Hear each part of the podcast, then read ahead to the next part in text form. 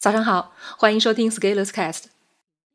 今天和大家分享的文章题目是：学新本领就是要花大量时间。经常会遇到一些读者向我反馈，说参加我们的某个英语能力训练营，需要花费的时间太多了，而自己是个上班族，没有那么多时间来做练习，于是问我有没有什么更好的、更高效的提升方法。我说，更好的方法就是要么去做梦。要么放弃，这样最省时间了。我认为广大读者被一种催眠话术给坑惨了，就是他们认为自己学的不好，是因为缺少适合他们自己的方法，于是一直在寻师问道，找最好的方法。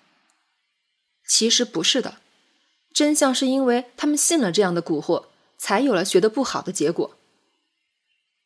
我认为一个正在坑底想要求救的人。只要往上走，就是在进步。随便往哪个方向都可以，先出了坑再说。根本不要去想，哎呀，这条路是不是不太好啊？有一些商业机构会组织学员写梦想清单，以此激发行动力。但是我要说，如果你没有多做点事情，你会发现连梦想都是那么的干瘪、千篇一律。比如环游地球，这真是说明旅行社洗脑很成功。学新本领。就是要花费大量的时间，越是普通的人，越要花大量的时间投入在自己想要提升的技能上。这个道理从宏观到微观都是一致的。解放战争时期，毛泽东就说，打蒋介石的部队要集中优势兵力，用加倍的兵力歼灭敌人。我们集中兵力必须六倍、五倍、四倍，至少三倍于敌，方能有效的歼敌。毛泽东选集第四卷第一千二百零七页。有的人说不对啊，你看网上那个网红采用了什么样的高效方法，在多少天内学完了多少门课程？我说，那你去学呗，你去用一下呗，看看有没有效果，不就知道了？人家用直钩子钓鱼，连个饵都没有，你都敢上去咬？不过很遗憾的是。